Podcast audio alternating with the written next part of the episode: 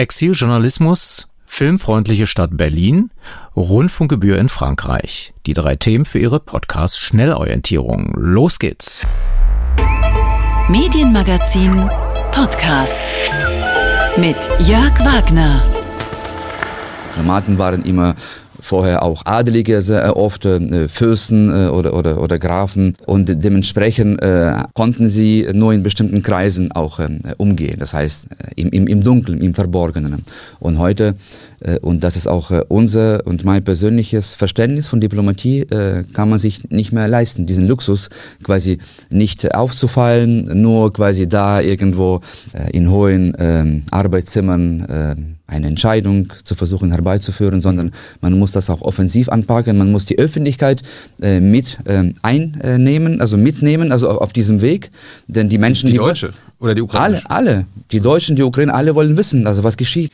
Andriy Melnik, der ukrainische Botschafter in Deutschland, rund drei Stunden war er zu Gast im YouTube-Format Jung und Naiv in dieser Woche von Thilo Jung und Hans Jessen in der Folge 580, ein sehr empfehlenswerter, weil auch ausführlicher, ungeschnittener Einblick in das Botschafterleben. Nicht nur, weil es offenbar nach der Ausstrahlung über das Verhältnis Ukraine-Polen mit der ukrainischen Regierung Differenzen gegeben hat, Zitat des Außenministeriums, die Meinung, die der Botschafter der Ukraine in Deutschland, Andriy Melnik, in einem Interview mit einem deutschen Journalisten geäußert hat, ist seine eigene und spiegelt nicht die Position des Außenministeriums der Ukraine wider.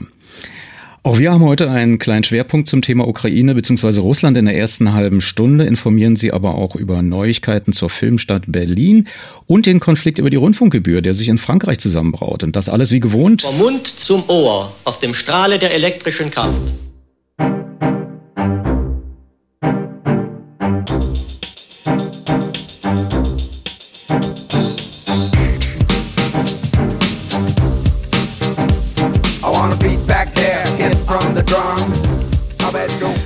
Wir sind im fünften Monat des tödlichen russischen Angriffskriegs. Damit die Wahrheit nicht vollständig mitstirbt, sind ukrainische, aber auch russische Journalistinnen und Journalisten aus ihren Ländern geflüchtet. Sie finden zum Teil Unterschlupf in Deutschland, so letzte Woche aus Russland, vorübergehend auch bei meiner NDR-Kollegin vom Medienmagazin ZAP, Nicola von Hollander.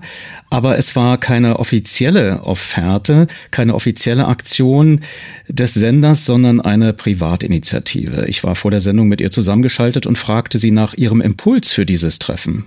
Der Impuls ist, dass ich als Journalistin und Redakteurin des Medienmagazins ZAP seit Jahren die Erosion der Pressefreiheit weltweit beobachte und dass es jetzt einen aktuellen Anlass gibt, einen Gedanken, den ich seit Jahren habe, tatsächlich in die Tat umzusetzen, nämlich ein Haus für Exiljournalismus zu entwickeln, ins Leben zu rufen.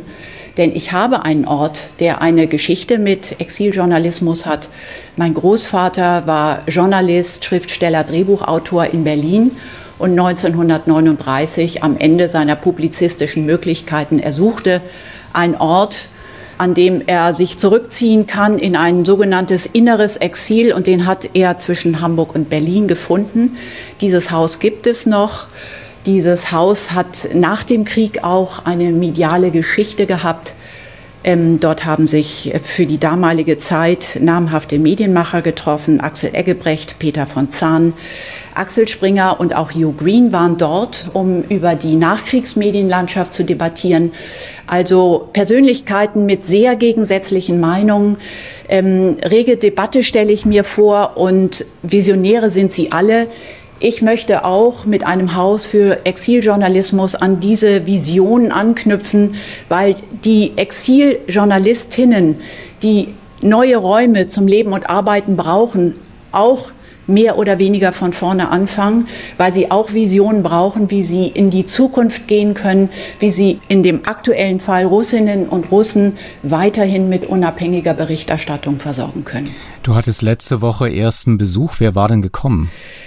Das waren Vertreter aller großen unabhängigen Medien in Russland, zum Beispiel Dost, die Novaya Gazeta, Bumaga ist ein Medienhaus, zu dem Paper Paper RU gehört. Das ist eine kleine regionale Online-Zeitung aus St. Petersburg, wobei so klein auch wieder nicht. Es waren Kollegen da aus Prag eingeflogen, die aktuell einen Instagram-Kanal mit äh, Medien und politischen Nachrichten eingerichtet haben. Es war Medusa da. Also das sind alles Namen unabhängiger Medien in Russland, die alle nicht mehr in Russland sein können, weil sie ähm, Restriktionen und möglicher Haft ausgesetzt sind und äh, die sich jetzt in Riga, Georgien, Tiflis oder auch in der Türkei aufhalten und nach Deutschland im Moment nicht einreisen können, obwohl sie das sehr gerne würden. Ihnen fehlt einfach das Visum und die Visabeschränkungen sind sehr hoch. Was hast du denn äh, dennoch über die Situation des Journalismus in Russland erfahren können? Das war eine sehr große Bandbreite von Kolleginnen, die da gewesen sind, also von One-Man äh, Medienmachern, Bloggern bis hin eben zu Medusa und Novaya Gazeta. Die Situation ist so, dass einige auch finanziell ganz gut dastehen, wie Medusa, die sich im Exil gegründet haben und irgendwie über Crowdfunding weiterkommen. Andere suchen Geld, vor allem suchen alle die Kooperation zu deutschen Medienhäusern, weil ihnen das wahnsinnig helfen würde, auch in den russischen Raum hinein zu publizieren. Sie verstehen sich aber nicht nur als Medien im Sinne von, ähm, wir bringen Nachrichten und Informationen an Russinnen und Russen, sondern sie verstehen sich auch als Mittler. Und darüber habe ich mit Anna Winkelmann gesprochen, die gehört zur Novaya Gazeta. Und ähm, die hat das sehr schön beschrieben. Es soll quasi ein Hub sein, also eine Plattform, das alle Medien irgendwie zusammenbringt aber das Projekt ist super kompliziert. Irgendwelche Entwürfe haben wir schon. Zum Beispiel bei Medusa gibt es diese Seite, also Friends von, von Medusa. Also wir Neue Gazette macht super viele Interaktionen und Kooperationen mit kleinen Medien und mit größeren Medien. Also das, das Wort Medium kommt eigentlich aus Griechisch und bedeutet ein Mittler zwischen etwas und etwas. Und die Medien sind nicht nur ein Mittel, die Nachrichten zu produzieren, sondern also so ein philosophisches Medium, würde ich sagen. Und das, das ist unsere Strategie, ja, wenn man das so grob bezeichnen darf. Was noch wichtig ist, dass bei solchen Treffen könnten wir uns miteinander zu kommunizieren und unsere Positionen besser zu verstehen, weil also wir sind alle unabhängige Medien, aber alle Medien hat eine eigene Perspektive und die wollen wir auch besprechen. Also wir wollen einen Kontakt zu Russland finden, zur Bevölkerung und zu denjenigen, die dort noch arbeiten. Und zwischen uns muss noch ein Kontakt aufgebaut werden. Das ist noch ein Prozess. Also dieses Mitteln verstehen, das kann man nicht äh, für alle so beschreiben. Aber ähm, was ich in den Gesprächen mit diesen Journalistinnen herausgehört habe, ist, dass es ihnen wichtig ist, die Menschen in Russland zu erreichen, die sie auch als Zweifler bezeichnen, bei denen sie sagen, das sind keine Menschen, die den Staatsmedien folgen, die immer noch kritische Einstellungen haben, sich aber nicht trauen, das öffentlich zu sagen. Und die meisten dieser Medien haben noch Kontakte und Informanten und auch Mitarbeiter, allerdings nicht journalistische Mitarbeiter in Russland, mit denen stehen sie in Kontakt. So bekommen sie Informationen, so machen sie auch das Fact-Checking. Wichtig ist ihnen aber auch, dass sie ganz persönlich auf Russinnen und Russen zugehen, dass sie, sie nennen das Event, dass sie Begegnung organisieren, dass sie den Menschen ähm, vermitteln, ihr seid nicht allein, wenn ihr kritisch seid. Habt keine Angst. Das ist quasi wie so eine Graswurzelbewegung, ein Aktivistentum. Und vielleicht ist das in dieser Situation auch gar nicht möglich, alles so voneinander zu trennen. Ich hatte jedenfalls das Gefühl, dass da auch unabhängige Berichterstattung auf der einen Seite ihnen ganz wichtig ist, aber eben auch Russinnen und Russen persönlich zu erreichen und sie nicht alleine zu lassen. Du hast es erwähnt, du willst dein Haus sozusagen als Haus für Exiljournalismus weiterentwickeln. Was hast du denn jetzt weiter vor und kann man dich dabei unterstützen? Mitstreiter gesucht ist natürlich das große Schlagwort. Das ist immer so, wenn man so ein Projekt aufbaut. Da ist ein Haus, da steht da, ist es alles drin, es hat schnelles Internet, es hat Arbeitsräume, es hat Schlafräume. Ähm, Exiljournalistinnen können dort unterkommen und zwar ab sofort. Alles ist bereit.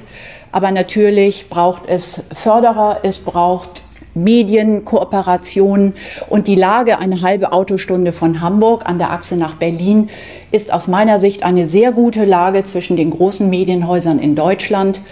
Es ist äh, gut angebunden und aus meiner Sicht eine gute Ausgangslage für Kolleginnen, die sich erstmal orientieren müssen, die ja erstmal herausfinden müssen, wie funktioniert der deutsche Medienmarkt, wie funktioniert Deutschland. Die sind so wie wir jetzt gerade mit einem Koffer in den Urlaub fahren, so sind da Kollegen mit einem Koffer aus Russland vor einigen Wochen raus. Die sitzen da jetzt, die müssen sich orientieren, die fangen jetzt erst an, ähm, wirklich zu registrieren, dass sie ja für einige Jahre im Exil sind. Und von daher geht es nicht einfach nur darum, natürlich einen Anfangsimpuls zu setzen und sie damit zu unterstützen, damit sie arbeiten können, damit sie einen guten Rückzugsort mit schnellem Internet und guten Anschlüssen haben, sondern es geht einfach auch darum, dass sie von dort aus sich weiter entwickeln können hier in Deutschland und ihre Arbeit tun können. Denn es ist wirklich aus meiner Sicht eine Situation mit einer vieljährigen Perspektive. So schnell das Exil wahrscheinlich nicht verlassen können. Wie bekommt man Kontakt zu dir? Es gibt eine Internetseite mit einem Kontaktformular, die heißt www.herrenhausvonhollander.de. Und äh, da freue ich mich über Zuschriften von Mitstreitern, Sponsoren, Unterstützern, Förderern, Menschen, die daran ein Interesse haben, nicht nur die Pressefreiheit in Russland zu fördern, sondern auch vor allem ja die Medienvielfalt und Pressefreiheit und Medienvielfalt sind die Grundlage von Demokratie. Also stärken wir in unser aller Interesse, indem wir diesen Kollegen helfen, auch demokratische Werte. Und das halte ich für einen Wert, der uns allen wichtig sein sollte. Herrenhaus von Hollander.de, alles ein Wort. Vielen Dank, Nicola von Hollander, für diesen Einblick in dein Projekt eines Exiljournalismushauses und wir wünschen dir toi toi toi dafür. Danke.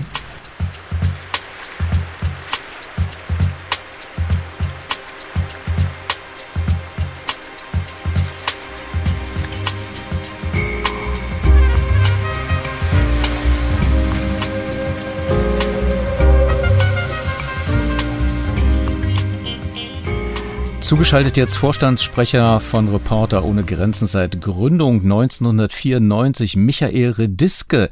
Michael, Reporter ohne Grenzen ist ja eine NGO, eine Menschenrechtsorganisation, eine Nichtregierungsorganisation, die sich um Kriegsreporter und Reporterinnen kümmert, um Exiljournalistinnen und Journalisten. Vielleicht noch in Erinnerung aus äh, jüngster Vergangenheit Can Dündar aus der Türkei. Aber Michael, das hat jetzt nochmal mit dem russischen Angriffskrieg in der Ukraine eine ganz andere Größenordnung. Welche genau? Nun, wir haben uns zusammengetan als Reporter ohne Grenzen mit zwei Stiftungen. Das ist die Schöpflin Stiftung und die Rudolf Augstein Stiftung, die beide im Medienbereich aktiv sind und sind dabei, eine gemeinnützige GmbH zu gründen.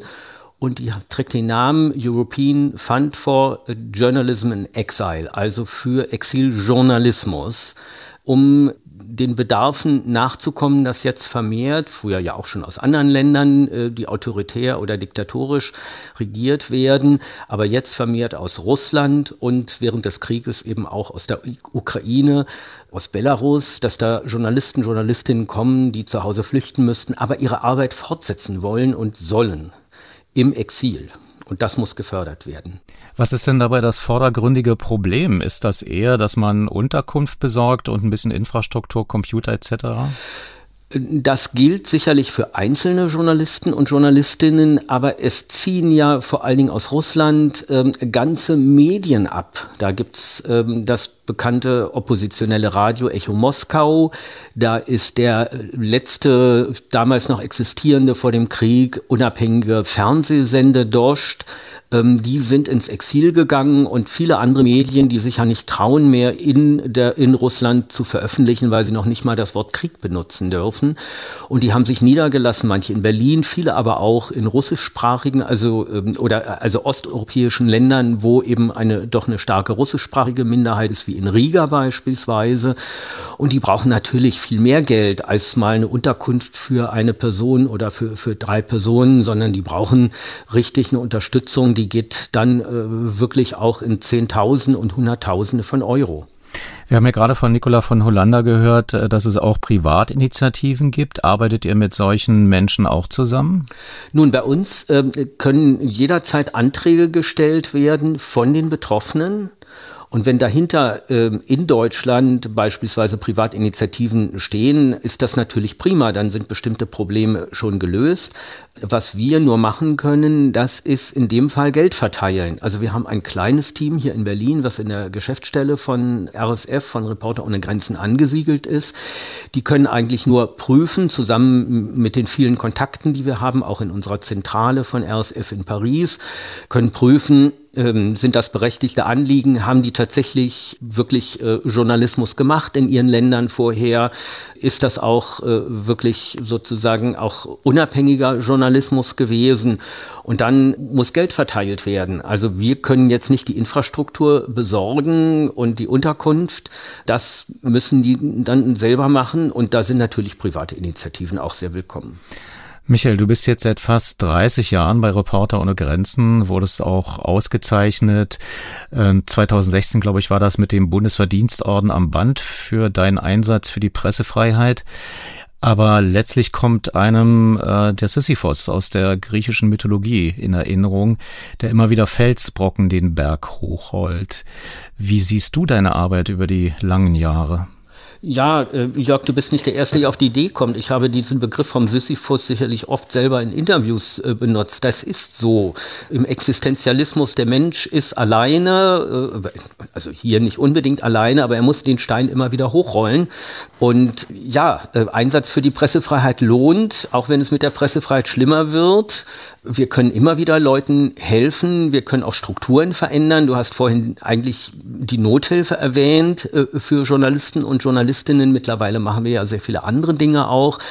Wir sind Lobbyisten, machen also die sogenannte Advocacy-Arbeit auch für Gesetze oder auch um Gesetze zu verbessern, ähm, zum Beispiel auch gegen die Industrie, gegen die Industrie, ähm, die zum Beispiel Spähsoftware verkauft nach Aserbaidschan, nach in den Iran, in, nach, nach Bahrain, wo damit dann äh, Journalisten auch geoutet werden und ins Gefängnis kommen. Oder wir klagen vor dem Bundesverfassungsgericht gegen den BND und die Bundesregierung, übrigens erfolgreich vor zwei Jahren, um das äh, BND-Gesetz zu verbessern und Journalisten besser gegen Überwachung zu schützen. Also da sind unsere Aufgaben sehr viel weiter geworden. Und da muss ich sagen, das freut mich, weil das ganz neue Bereiche sind, auch überhaupt der Bereich Internetzensur, der Kampf gegen Internetzensur. Und da gibt es durchaus schon Erfolge. Was ist denn für dich im Rückblick die liebste Episode, an die du dich insofern gern zurückerinnerst, weil die dich vielleicht auch menschlich berührt hat? Ähm, ja, tatsächlich fällt mir ein, ein tadschikischer Journalist, den wir damals retten konnten vor dem tadschikischen und dem russischen Geheimdienst. Das war noch in den, ähm, ich glaube, kurz nach der Jahrtausendwende. Der hatte ein Oppositionsblatt und wollte über den Flughafen Moskau dort umsteigen, in den Westen kommen und ähm, der wurde festgenommen und das war eine Zusammenarbeit von dem tadschikischen russischen Geheimdienst und er sollte ausgeliefert werden. Er wäre sicherlich dort auch ins Gefängnis gekommen, möglicherweise gefoltert worden in Tadschikistan. Und dann konnten wir den Thomas Roth, Thomas Roth, bekannter Fernsehjournalist, der war damals der Büroleiter der ARD in Moskau, informieren und er ist mit dem Fernsehteam an den Moskauer Flughafen und hat sich da aufgestellt und dann haben die Russen doch da etwas äh, Bammel gekriegt, dass das im Westen so verbreitet wird, diese Zusammenarbeit von Geheimdiensten. Und er konnte dann nach ein paar äh, Stunden tatsächlich ausfliegen. Also das war so richtig ein, ein medienproduziertes Ereignis, wo wir jemand retten konnten. Michael, du bist jetzt gerade jüngst aus dem DJV Berlin-Brandenburg ausgeschieden als Geschäftsführer. Die offizielle Begründung war, du gehst in den Ruhestand. Wie sieht es denn mit deiner Arbeit bei Reporter ohne Grenzen aus? Naja, da gibt es keine Altersgrenzen für Ehrenamtler. Das ist ja auch was anderes, ein Ehrenamt als Vorstandssprecher und geschäftsführender Vorstand. Äh, das kann man weitermachen und selbstverständlich mache ich das weiter. Es, äh, ich habe eben auch schon angedeutet, es macht Freude, dass man hat auch, äh, man hat auch Erfolge und es gibt viele neue neue Projekte wie eben auch diesen äh, Fonds für Exiljournalismus. Äh, das braucht auch viel äh, Kapazität und da werde ich sozusagen ehrenamtlich auch die vermehrte Zeit, die ich jetzt dafür habe, auch einsetzen. Aber wie sieht es dennoch mit dem Nachwuchs aus? Nun, wir sind ja als Reporter ohne Grenzen, als NGO eine Organisation, die im Gegensatz zum DJV vor allen Dingen mit professionell, mit bezahlten Leuten arbeitet. Wir haben hier in Berlin mittlerweile deutlich über 40 Menschen, die da arbeiten. Und da sage ich, mit dem Nachwuchs sieht es sehr gut aus, weil unser Image sozusagen auch gut ist und viele junge Menschen, gerade junge Menschen, auch Menschenrechtsarbeit machen wollen, auch beruflich machen wollen und vielleicht gar nicht unbedingt in ein Medium äh, gehen wollen. Also wenn wir Ausschreibungen machen und wir stellen ständig neue Leute ein, auch vergrößern uns, da bekommen wir richtig guten Nachwuchs. Das ist schön zu hören in diesen Zeiten, wo gerade eure Hilfe gebraucht wird. Ich bedanke mich bei Michael Rediske, seit 1994 Vorstandssprecher bei eben dieser Menschenrechtsorganisation Reporter ohne Grenzen und toi toi toi für die aktuellen Projekte. Vielen Dank, Jörg. Radio 1 Medienmagazin mit Jörg Wagner.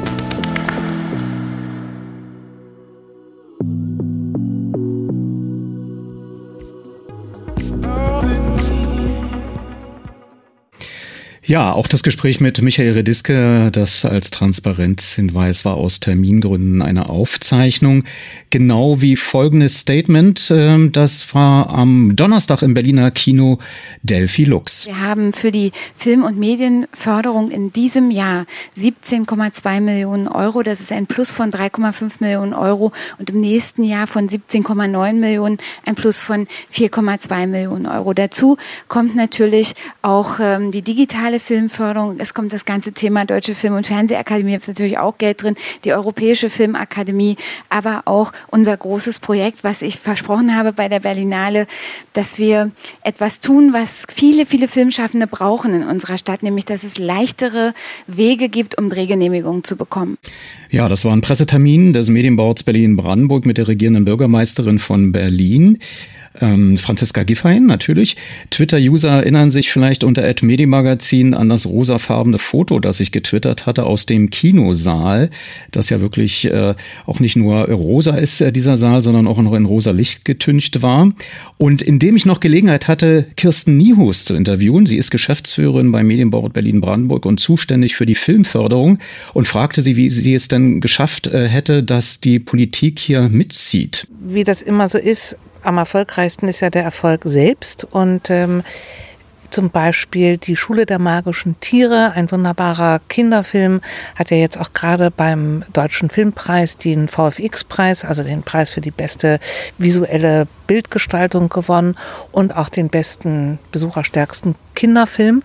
Und das sind natürlich gute Argumente. Wir haben fantastische Tierwesen, sind von einer Berliner Firma unterstützt worden. Das ist immer das Argument Arbeitsplätze.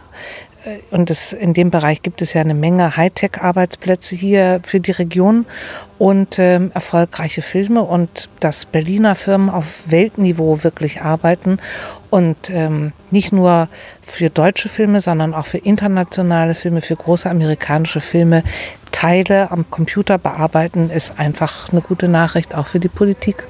Es gibt noch eine gute Nachricht. Berlin will filmfreundliche Stadt werden. Nun weiß ich, dass Berlin, also ich kann mich nicht persönlich daran erinnern, aber ich erinnere mich, wenigstens 1927 schon abgebildet war durch den Film Berlin Sinfonie einer Großstadt von Walter Rüttmann und immer wieder gern genommen wurde von Drehteams weltweit als Kulisse. Wieso war denn Berlin vorher eine unfreundliche Stadt? Ich glaube, das Gegenteil von freundlich ist nicht in diesem Fall unfreundlich, aber ähm, natürlich hat sich vieles muss man ja ganz klar sagen, durch die, äh, durch die Trennung der Stadt verändert. Es gab zwei Filmstädte mindestens in Berlin, nämlich einmal in Ostberlin und einmal in Westberlin. Und das Zentrum des westdeutschen Filmschaffens lag eigentlich eher in Süddeutschland, also in München. Und das hat sich nach der Wende, nach der Wiedervereinigung natürlich erheblich verändert. Und sowas passiert nicht von jetzt auf gleich, sondern hat eine ganze Zeit gebraucht. Und zum einen hat dann der deutsche Film so in den letzten 15 Jahren Berlin für sich entdeckt, aber eben auch sehr viele internationale Produktionen, die hier entstanden sind, zum Beispiel als Serie Homeland, aber auch ganz, ganz viele andere.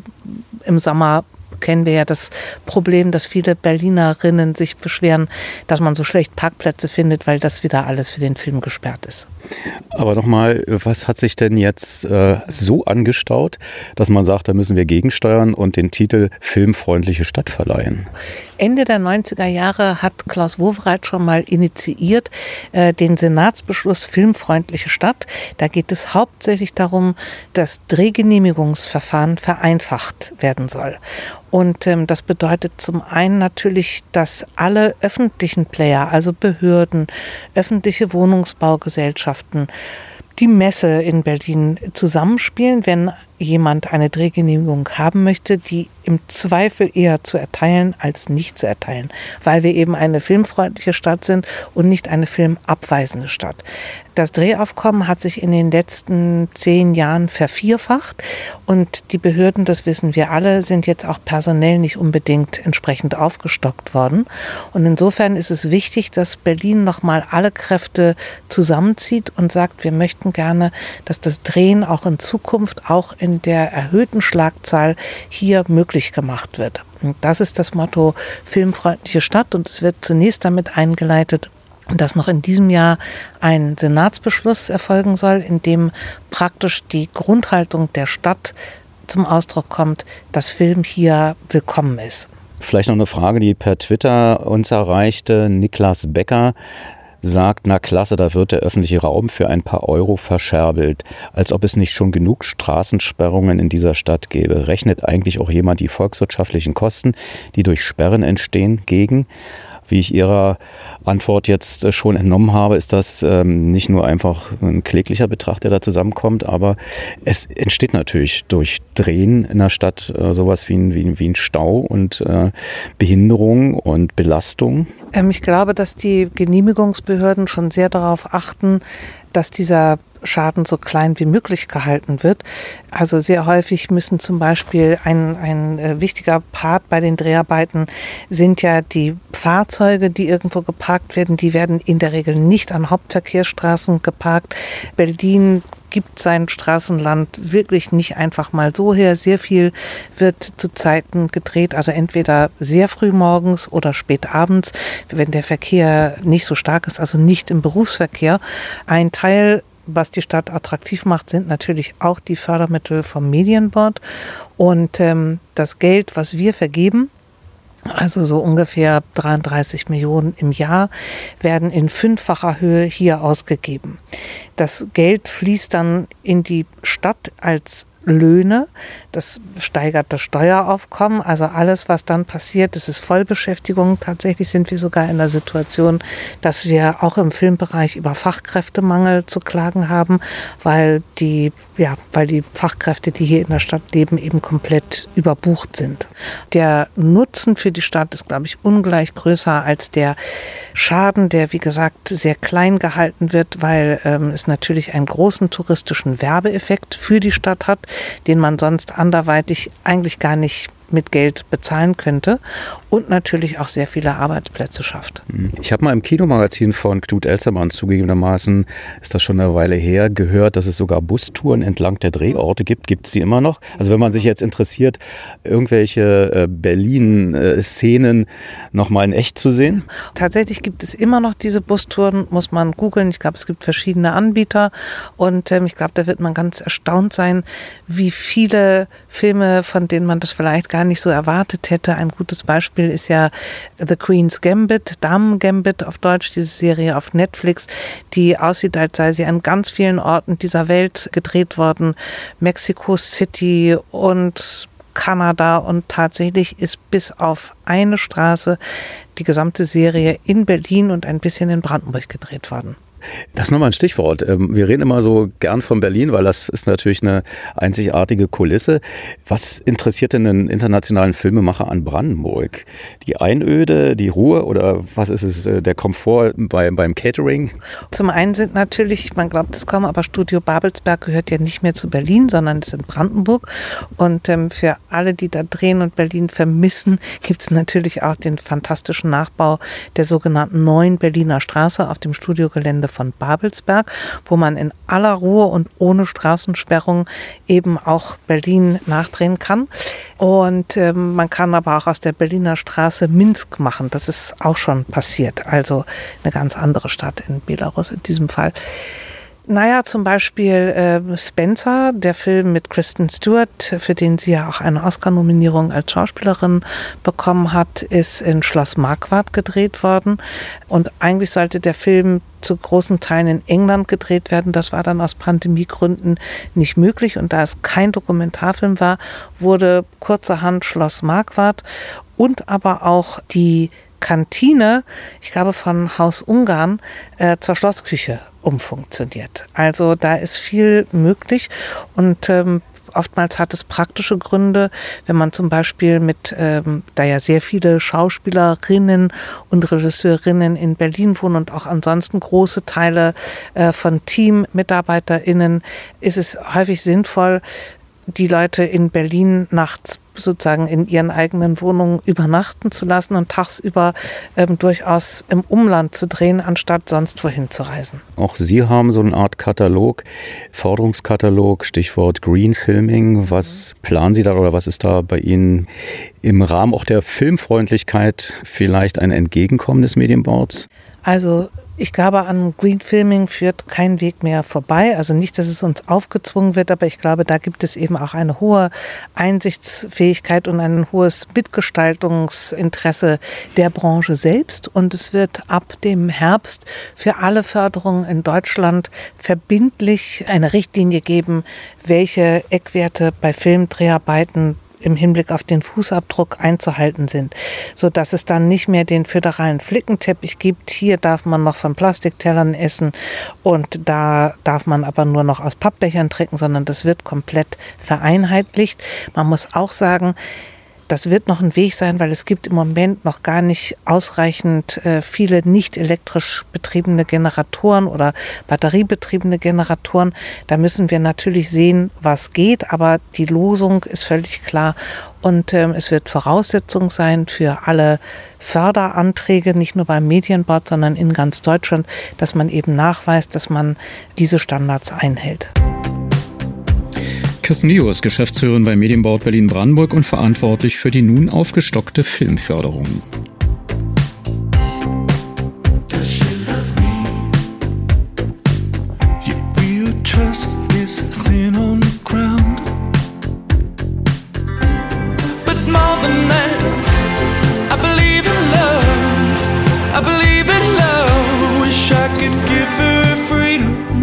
In Frankreichs Medienlandschaft brodelt es. Präsident Macron will die Rundfunkgebühr abschaffen. Verkauft uns nicht für dumm, sagen die Gegner. Das sei der Anfang vom Ende der öffentlich-rechtlichen Medien. Aber in dieser Woche wurde nun erstmal gestreikt. Ich konnte dazu ARD-Korrespondentin Stephanie Markert in Paris befragen. Zunächst zum Streik und zum Ausmaß. Ja, auf den Straßen waren nach unterschiedlichen Angaben bis zu 2000 Journalisten und man hörte nicht nur Kampflieder, die man üblicherweise bei Streiks hört, sondern auch Filmmusik, zum Beispiel von erfolgreichen erfolgreichen Serien des öffentlich-rechtlichen Fernsehens.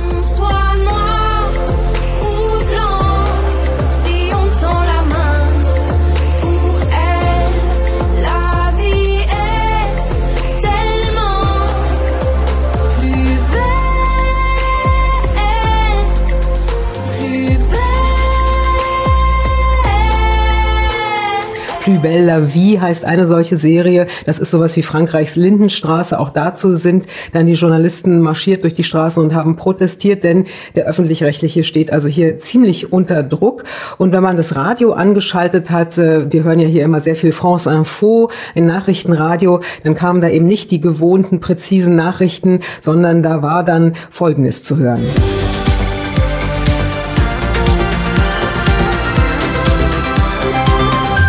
Raison d'un mouvement de grève à l'appel de l'ensemble des organisations syndicales de Radio France pour la défense de l'audiovisuel public et de son financement Ja, da kam also erstmal das Jingle von France Info und dann sagte eine sonore Stimme, aufgrund einer Streikbewegung, zu der alle Gewerkschaften bei Radio France aufgerufen haben, um den öffentlich-rechtlichen Rundfunk und seine dauerhafte Finanzierung zu verteidigen, sind wir nicht in der Lage, unsere gewohnten Programme auszustrahlen.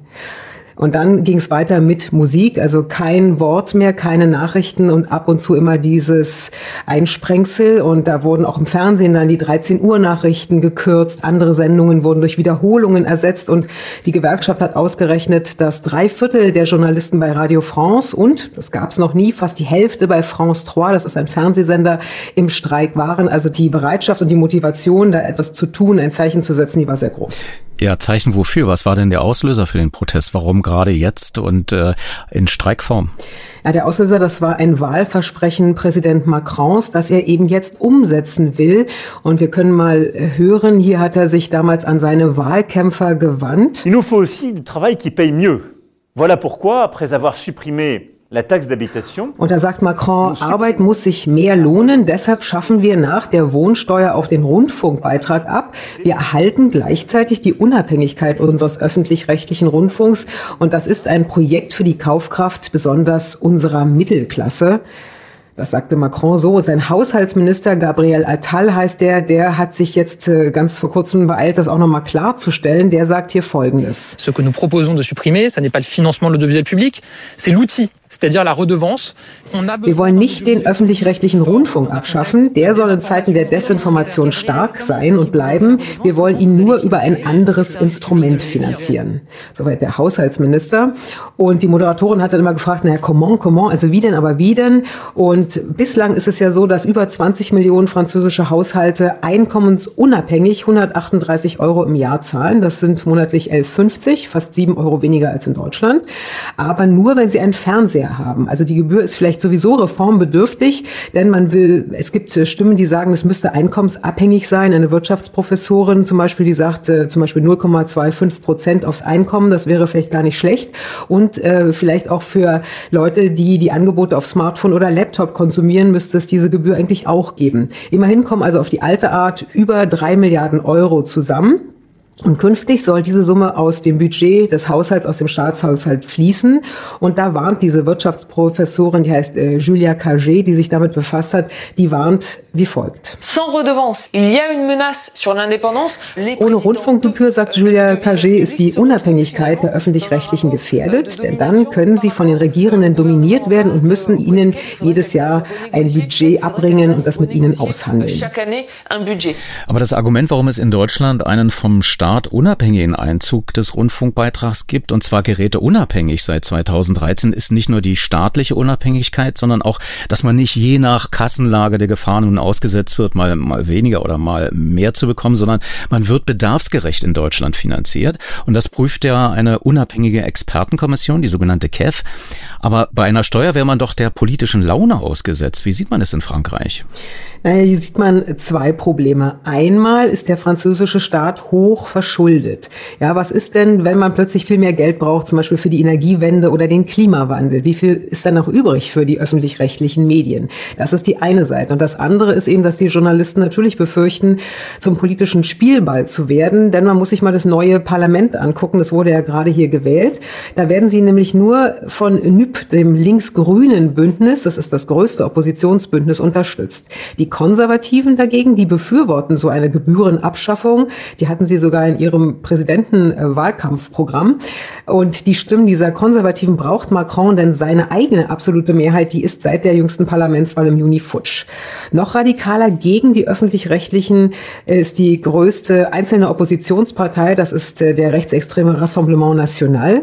Und ein Gesetz äh, sozusagen von deren Gnaden, das ist natürlich auch gar nicht unproblematisch, wenn Macron die Abschaffung der Rundfunkgebühr mit den Stimmen der Rechtsextremen durchkriegt. Am 6. Juli, so ist es der Plan, wird auf jeden Fall diese Abschaffung im Ministerrat besprochen und ab 18. Juli dann in der Nationalversammlung. Und das Ganze soll eingebettet sein in das erste symbolische Gesetz. Da geht es äh, um die Kaufkraft. Das war Wahlkampfthema Nummer eins. Und wir haben hier ungefähr sechs Prozent Inflation. Das ist also ganz wichtig für die Franzosen. Und die sehen diese ganze Frage deshalb auch ziemlich differenziert. Hier sagt jemand, die Regierung sagt nicht konkret, wie genau sie alles finanzieren will, denn das Budget, das sind auch Lehrer, Krankenhäuser, Polizisten. Dans une démocratie moderne, on en a besoin. Der nächste formuliert, in einer modernen Demokratie brauchen wir doch die öffentlich-rechtlichen. Darauf kann man nicht mit einem Schlag verzichten, unter dem Vorwand, etwas für die Kaufkraft zu tun. Auch die Streikenden haben immer gesagt, verkauft uns nicht für dumm. Wir bewertet das als eine Maßnahme für mehr Kaufkraft, aber eigentlich wollte er nur die öffentlich-rechtlichen Medien zerstören. Und es gibt natürlich aber auch Befürworter unter den Franzosen, klar, wenn die dann ins Portemonnaie gucken. Hier sagt jemand, On paye tout cher, l'essence, euh, tout ce qui s'ensuit, donc euh, le gaz, l'électricité, donc euh Je pense que personnellement, euh, c'est une bonne chose. Alles bezahlen wir teuer, Sprit, Gas, Strom und für mich ist das eine gute Sache. Und die Rundfunkgebühr in Frankreich, die wurde schon 1933 fürs Radio eingeführt, 1949 dann fürs Fernsehen. Und Einflussnahmen gab es eigentlich auch oft. Äh, denken wir nur an den konservativen Präsidenten Nicolas Sarkozy in seiner Amtszeit vor 15 Jahren. Da hat er Druck zum Beispiel auf investigative Sendungen ausgeübt. Er ist ja auch sehr, selbst mehrfach äh, verurteilt worden wegen Korruption, illegaler Einflussnahme und so weiter. Und er hat auch dafür gesorgt, dass die öffentlich-rechtlichen weniger Werbeeinnahmen haben. Und man muss wissen, er hat einen ziemlich reichen Freund, das ist ist Vincent Bolloré, ein Milliardär. Der kauft hier in Frankreich so einen privaten Sender nach dem anderen, konzentriert die in seinen Händen, zensiert und macht mit diesen Medien Politik. Und das haben natürlich in Frankreich auch immer alle auf dem Schirm. Nun wird ja sicherlich der deutsch-französische Kulturkanal Arte davon betroffen sein. Im Medienmagazin Ende Mai war das, konnte ich die beiden Arte-Chefs vorsorglich dazu befragen. Da feierte man äh, den 30. Geburtstag. Man muss sich nur erinnern, vor 30 Jahren war das ja quasi ein eine politische Idee, ausgehend von Lothar Spätern über Mitterrand und Kohl. Und äh, Bruno Patineau sagte damals, la, évidemment, la, la création d'Arte. Gut, Arte, Sie haben es gerade selber gesagt, war bei seiner Gründung eine politische Entscheidung, aber eine politische Entscheidung, die sich in die Geschichte einbettete. Das war ein sehr starker politischer Akt, aber damit ist ein unabhängiges Medium entstanden.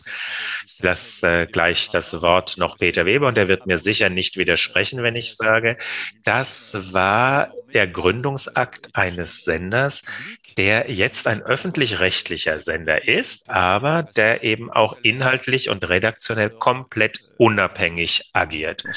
Euh, Wir sind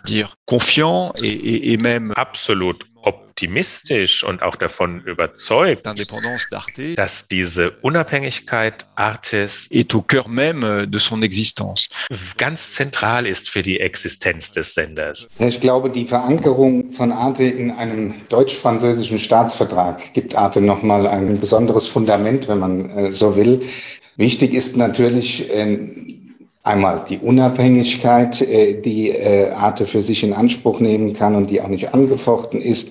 Aber daneben äh, eben gehört zur Unabhängigkeit auch eine solide und auskömmliche Finanzierung. Sie ist in Deutschland mit dem Rundfunkbeitrag gesichert und in Frankreich wird die entsprechende Diskussion über die Struktur der Finanzierung des öffentlich-rechtlichen Rundfunks gerade geführt. Aber auch hier sind wir ganz zuversichtlich, dass durch diese deutsch-französische Verankerung den deutsch-französischen Staatsvertrag, den äh, gerade in diesen Zeiten, äh, aber auch äh, vorher niemand in Frage stellt, äh, hier das entsprechende Fundament gelegt ist, damit Arte zuverlässig jetzt seinen Auftrag erfüllen kann und auch die entsprechenden Angebote in Europa ausbauen kann. Peter Weber, der Deutsche, der Vizechef von Arte.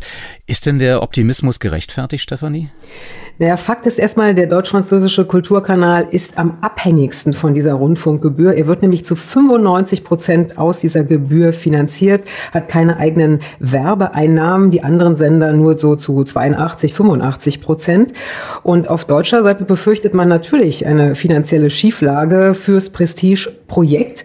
Nicht zuletzt will die Regierung hier in Frankreich nämlich nach den Finanzen auch noch über eine Fusion der öffentlichen Medienhäuser sprechen, also alles zusammenlegen. France Television, Radio France, Arte und so weiter, die internationalen Angebote auch aus Frankreich. Und äh, da hört man doch förmlich schon heraus, dass es mit dieser Fusion um sogenannte Synergien geht und damit vor allen Dingen ums Sparen. Aber bei Arte ist vielleicht doch noch ein Sonderfall, weil es eben diesen deutsch-französischen Staatsvertrag gibt. Und ich kann mir eigentlich bei äh, Präsident Macron auch nicht vorstellen, dass er so ein Projekt äh, durch seine Politik, seine Gesetze erdet. Er ist ja ein großer Pro-Europäer, hatte gerade die EU-Ratspräsidentschaft inne, war auf der europäischen Bühne und ist es immer noch sehr präsent. Und deshalb denke ich, dass äh, für Arte möglicherweise dann auch eine andere Lösung gefunden wird. Man muss abwarten, wie sicher diese Finanzierung wird, wie dauerhaft sie ist, wie nachhaltig und wie sie rausgehalten wird aus politischen Spielen. Das wird schwierig, weil der Haushalt muss eben durchs Parlament, wie auch in anderen Ländern. Aber man hat dann am Ende hier noch so einen Werbespot äh, gezeigt in den äh, französischen öffentlich-rechtlichen Medien und der klingt wie folgt. Toutes les émotions pour un franc 38 par jour, c'est ça la redevance. Da heißt es, alle Emotionen für nur 38 Cent pro Tag, das sei die Rundfunkgebühr. Und das war sozusagen ein Werbespot dafür, das alte System, was man ja reformieren kann, beizubehalten. Also für Arte sehe ich nicht ganz so schwarz, zumal auch die äh, Audienz, also die, die Publikumszahlen in Frankreich fast äh, dreimal so hoch sind äh, wie in Deutschland. Also vielleicht kann man sich das nicht leisten, auch noch dieses Publikum zu verlieren. Ich fürchte aber, Stephanie, wir werden uns im Laufe des Jahres nochmal wiederhören, weil das hört sich an, dass das noch nicht ausgestanden ist. Ja. Und äh, bedanke mich erstmal für diesen Danke Moment. dir auch. AD-Korrespondentin Stephanie Markert in Paris. Danke, lieber Jörg. Äh, Folgendes, es geht am 18. ins Parlament. Das ist Teil dieses Kaufkraftgesetzes. Und dann werden wir ja schon sehen. Also es wird uns wahrscheinlich möglicherweise sogar im Sommer jetzt schon beschäftigen noch. Ne? Zum Glück sind wir das flexible Medienmagazin, auch bei der Finanzierung. Zuvor noch ein Tipp für Ihre zeitsouveräne Audionutzung. Platz 1 in den Musikpodcasts bei Apple und Spotify. Der Radio 1 Podcast Mein Freund Flo. Es könnte Liebe sein. Für das Stadtmagazin Tipp eine universelle Erzählung über Freundschaft, politische Verantwortung und die Abgründe der menschlichen Psyche. Für Bayern 2 eine berührende Geschichte, die einen noch lange begleitet. Und der Tagesspiegel-Newsletter schreibt, Meinhold lässt einen eintauchen in das Lebensgefühl der 80er. Man meint, mittendrin zu sein. Mein Freund Flo.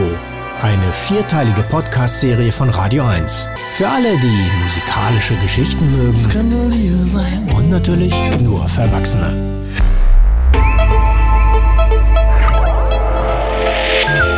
Medienmagazin Podcast. Bonustrack. Damit herzlich willkommen zum Podcast Bonustrack und als Kirstin Niehus vorhin bei Minute 2503 den regierenden Bürgermeister Klaus Wowereit erwähnte, fiel mir ein, dass ich ihn 2009 am Rande einer Veranstaltung zum fünften Geburtstag des Medienboards Berlin-Brandenburg zum Filmstandort Berlin interviewte. Hören wir mal in die rund anderthalb Minuten hinein, bevor ich Ihnen die gesamte Pressekonferenz mit der aktuellen regierenden Bürgermeisterin als Bonustrack präsentiere. Ich konfrontierte Klaus Wowereit damals, jetzt nicht wirklich überraschend für ihn, mit seinem Berlin ist arm, aber sexy Spruch und fragte ihn, woran er denn den Sexappeal Berlins messe. Berlin ist sexy und das liegt unter anderem daran, dass Berlin ein guter Ort ist für die Filmindustrie. Medienboard hat eine super Arbeit geleistet, die Filmförderung als Teil vom Medienboard ähm, hat richtig investiert, kann stolz darauf sein, viele Oscars auch beispielsweise mit unterstützt zu haben, aber vor allen Dingen auch Filme, die äh, vom Anspruch her, von der Programmatik her hochrangig sind. Und was besonders schön ist, es ist auf Fördergeld zurückgezahlt worden, weil die Filme so erfolgreich waren. Das wollte ich nämlich sagen. Es ist eben nicht nur einfach ein Imagegewinn, sondern es ist auch materiell für Berlin ganz gut. Haben Sie eine Größenordnung, inwieweit sich ein gezahlter Euro in einem guten Film auswirkt, dass Sie sagen, das ist der Stadtkasse ganz zuträglich?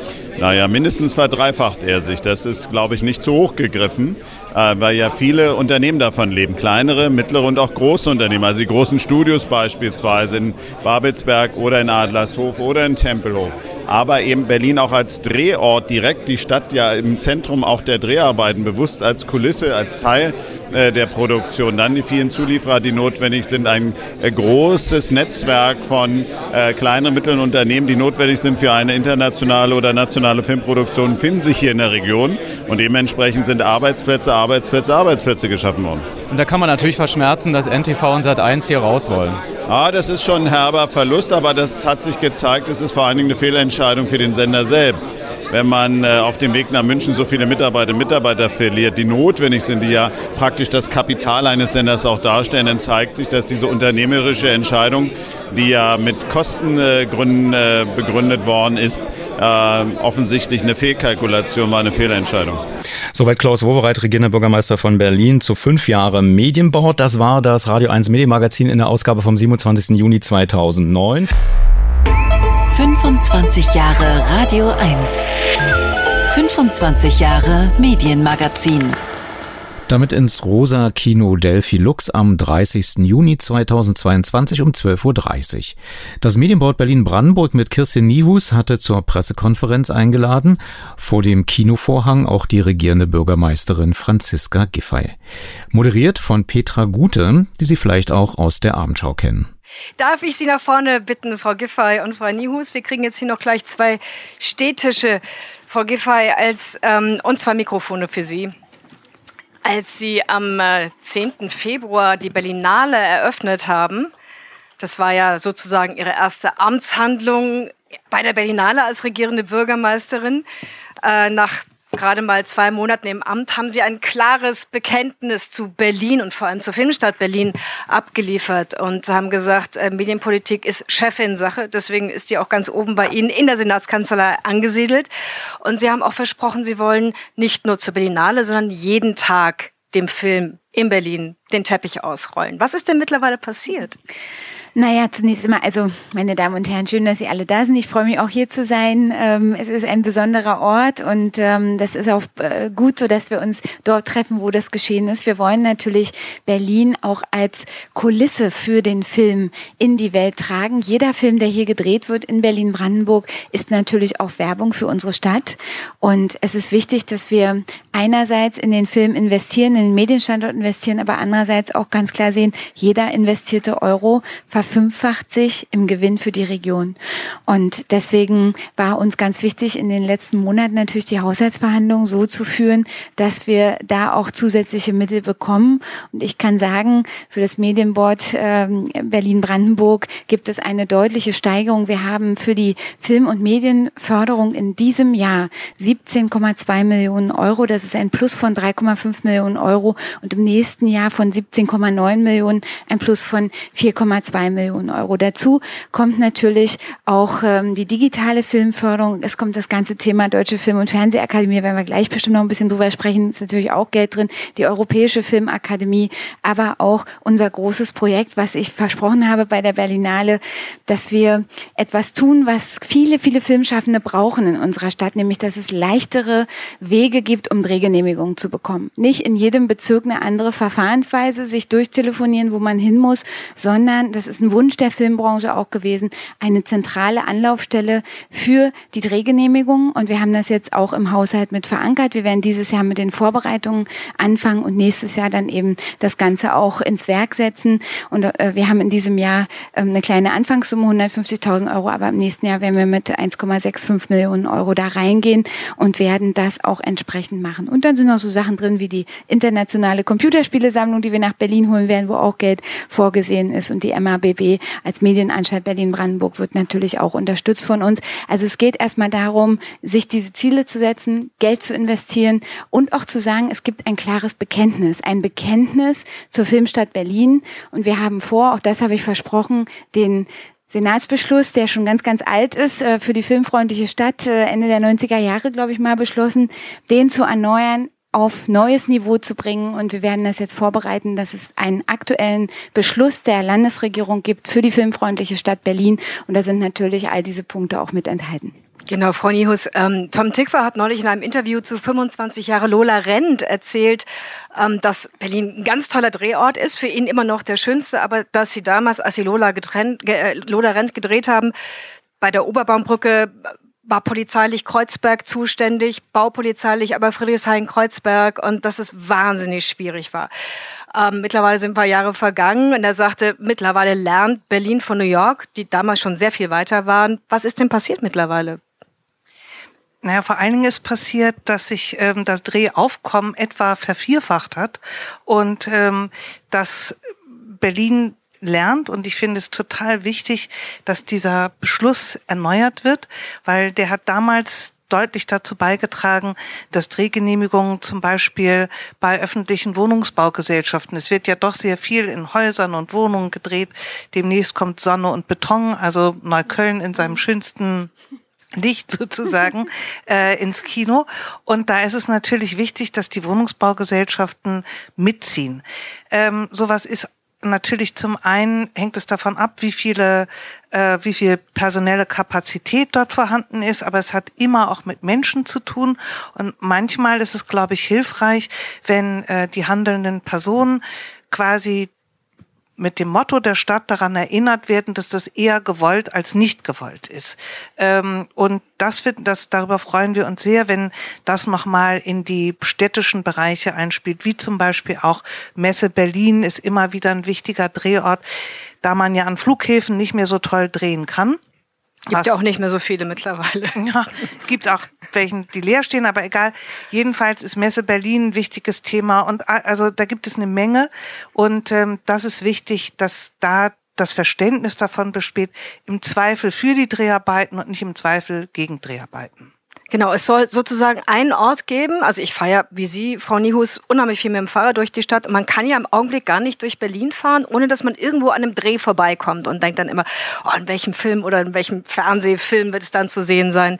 Und es gibt jetzt dann demnächst einen, einen Ort, an den sich alle wenden können. Also eine One-Stop-Solution sozusagen. Ganz genau, so soll es sein. Natürlich ist das keine triviale Angelegenheit, weil wenn Sie zwölf Bezirke haben, die das bisher gemacht haben, jeder natürlich überzeugt von seinem Konzept als das Beste, dann bedeutet es, wir haben jetzt wirklich Gesprächsbedarf. Das werden wir auch starten, gemeinsam mit den Bezirken, gemeinsam mit den zuständigen Senatsverwaltungen. Und dann ist die Antwort eine One-Stop-Agency, ein Ort, an dem alle Drehgenehmigungen in Berlin erteilt werden. Es geht um Verfahrensvereinbarung, es geht um einheitliche Ansprechpartner und natürlich auch eine Beschleunigung. Denn gerade in den Frühjahr, in den Sommermonaten, wo sehr hohes Drehaufkommen ist, mhm. da geht es manchmal um Tage, da muss das schnell erteilt werden. Und deswegen ist für uns diese Reaktionsschnelligkeit in Berlin auch ein Standortfaktor. Denn ähm, auch die Konkurrenz schläft nicht. Wir haben ja ähm, in den letzten Jahren wirklich einen unheimlichen Schub bekommen. Berlin ist extrem beliebt. Sie haben gesagt, Steigerung des Aufkommens. Also die Leute wollen hier was machen,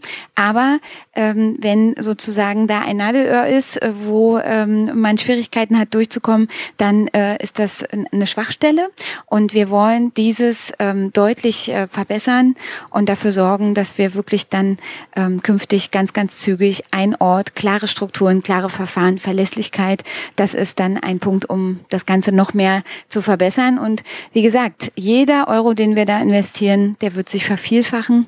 Und äh, deswegen ist das auch ein ganz entscheidender Punkt für den Wirtschafts- und ja, international wettbewerbsfähigen Standort Berlin. Ja, ich meine, da hängen 50.000 Arbeitsplätze dran. Also diese Zahl muss man sich auch nochmal vorstellen. Das ist ja nicht nur Tesla in Grünheide und nicht nur Tourismus und nicht nur Gastronomie und Kultur. Das sind 50.000 Arbeitsplätze, die da dran hängen. Klar, einer hier, also ein, äh, zum Beispiel die, die VFX-Branche, Sie haben das ja eben erwähnt. Wir haben jetzt die Pilotphase die letzten zwei Jahre gehabt ähm, für die Förderung der Visual Effects Branche und ähm, mit die Schule der magischen Tiere hat äh, ein VFX-Unternehmen, was hier um die Ecke sitzt, Cinechromatics, auch den Filmpreis gewonnen zwei. für zwei. Ja. Also genau, einmal die Produzentinnen und aber dann spezifisch auch nochmal für die VFX-Leistungen, die hier erbracht worden sind.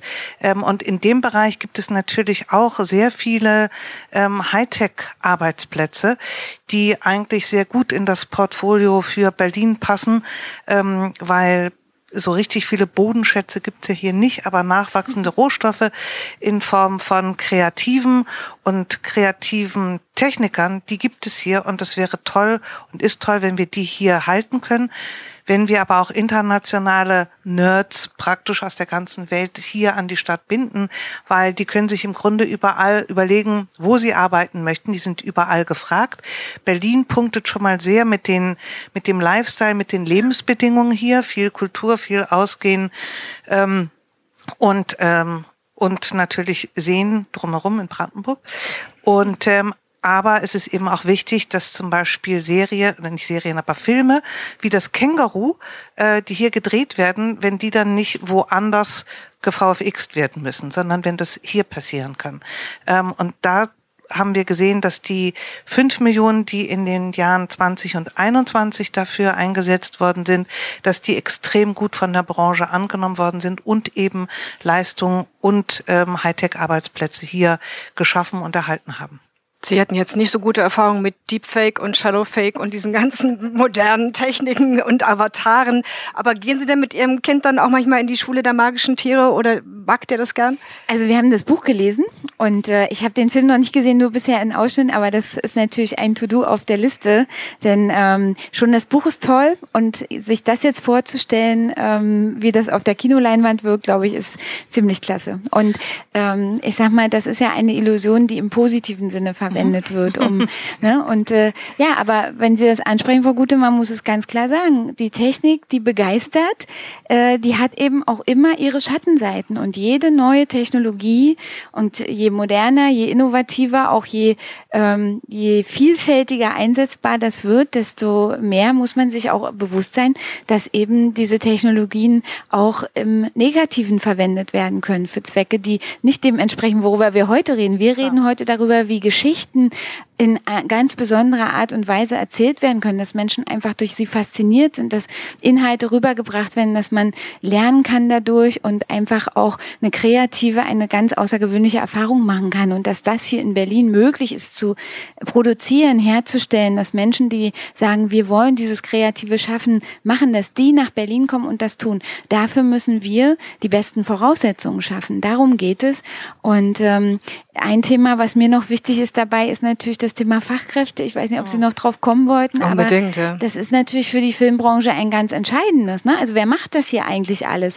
Wer steht denn am Set? Wer, wer macht die Kameraeinstellung? Wer kümmert sich um die Versorgung der Filmleute? Da hängen ja unheimlich viele äh, Jobs auch dran, die nicht unmittelbar jetzt hinter der Kamera sind oder vor der Kamera sind.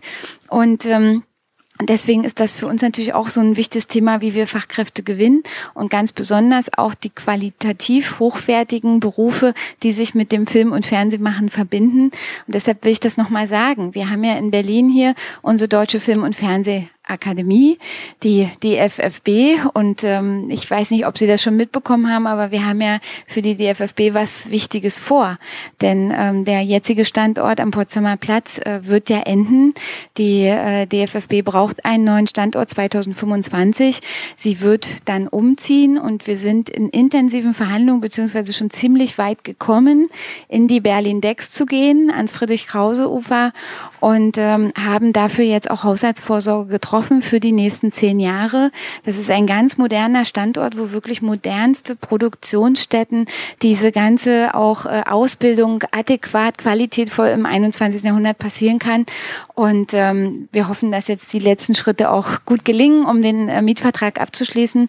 Aber das ist die Perspektive für die DFFB und wir haben die DFFB ja auch nochmal mit zusätzlichen Mitteln ausgestattet. Das sind ähm, ja in diesem Jahr knapp sieben Millionen, nächstes Jahr fast acht Millionen Euro.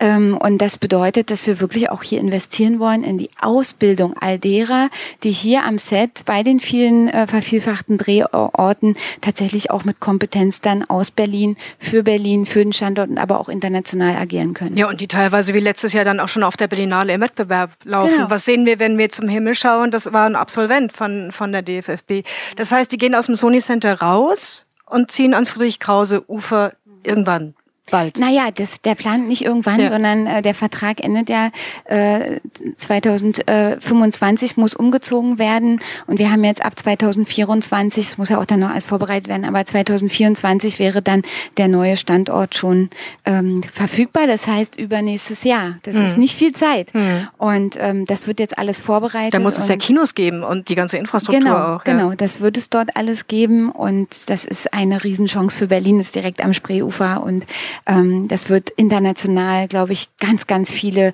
Talente, aber auch sicherlich Professoren, Menschen, die dort äh, lehren werden, anziehen, weil es einfach eine dann der modernsten Filmschulen der Welt sein wird. Mhm. Wir sprachen gerade über den Fachkräftemangel. Also wenn man sich umhört, jeder sucht eine Maskenbildnerin oder einen Tonmann oder einen Produktionsleiter.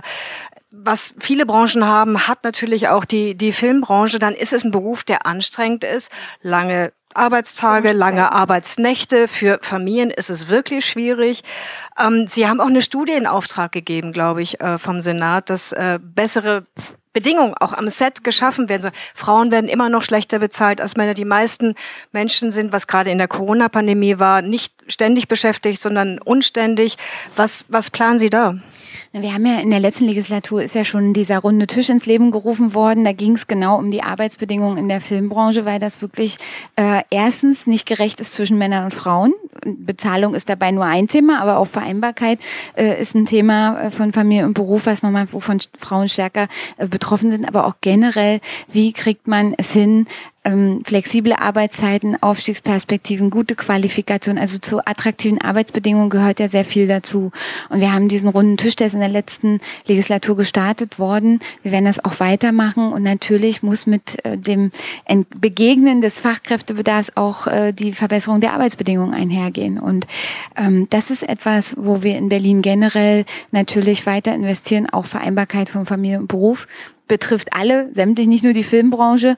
Aber ähm, bei uns muss sich eben keiner fragen, ob er denn eigentlich ein Hortangebot verfügbar hat, drei Tage die Woche oder nicht oder gar nichts, wie in vielen anderen Bundesländern, sondern wir haben die verlässliche Halbtagsgrundschule mit dem mit den Hortangeboten, was von fast 90 Prozent auch genutzt wird. Wir haben die Kita-Betreuung, die eben auch bis in die späten Nachmittagsstunden geht und ähm, das ermöglicht schon mehr, als vielleicht auch in anderen Bundesländern üblich ist.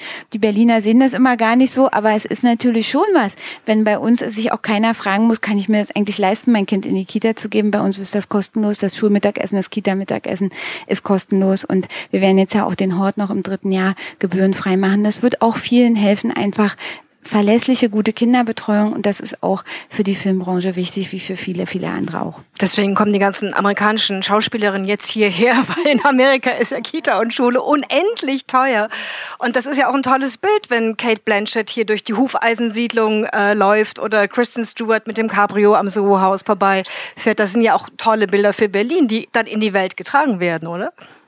Ja, ich glaube, ähm, so für die breite Masse ist das Leben ein bisschen irdischer, aber klar, also warum nicht? Das ist ja, ist ja schön und ähm, ich glaube, dass alle diese Menschen, die hier fasziniert sind von der Stadt und das auch nach außen tragen, einfach auch ein Bild von Berlin zeichnen, was weltweit gesehen wird. Und das ist ja auch der Grund, warum so viele Menschen herkommen wollen, weil hier eben der Raum ist für Kreativität, für die freie Entfaltung von Talenten und dort, wo das möglich ist, passiert Wachstum. Und wenn wir die entsprechenden Rahmenbedingungen dafür schaffen, auch dafür sorgen, dass wir sagen, es gibt eine Willkommenskultur für diejenigen, die das tun wollen. Und wir ermöglichen, dass Steine aus dem Weg geräumt werden, damit sie eben schnell an die Drehgenehmigung kommen, dass die Filmförderung entsprechend läuft, dass das unkompliziert läuft, auch mit euch in Zusammenarbeit. Das ist ganz, ganz wichtig. Und das, glaube ich, können wir ausstrahlen. Und wenn dann wieder Berlinale ist, dann kann man das auch nochmal ähm, ganz bewusst mit eben der verbundenen Ehrung auch derjenigen, die Tolles erreicht haben, verbinden. Kirsten News, vielleicht erklären Sie uns noch mal, ich war letztes Jahr wirklich erstaunt, wir waren ja noch letzten Sommer mitten in der Pandemie,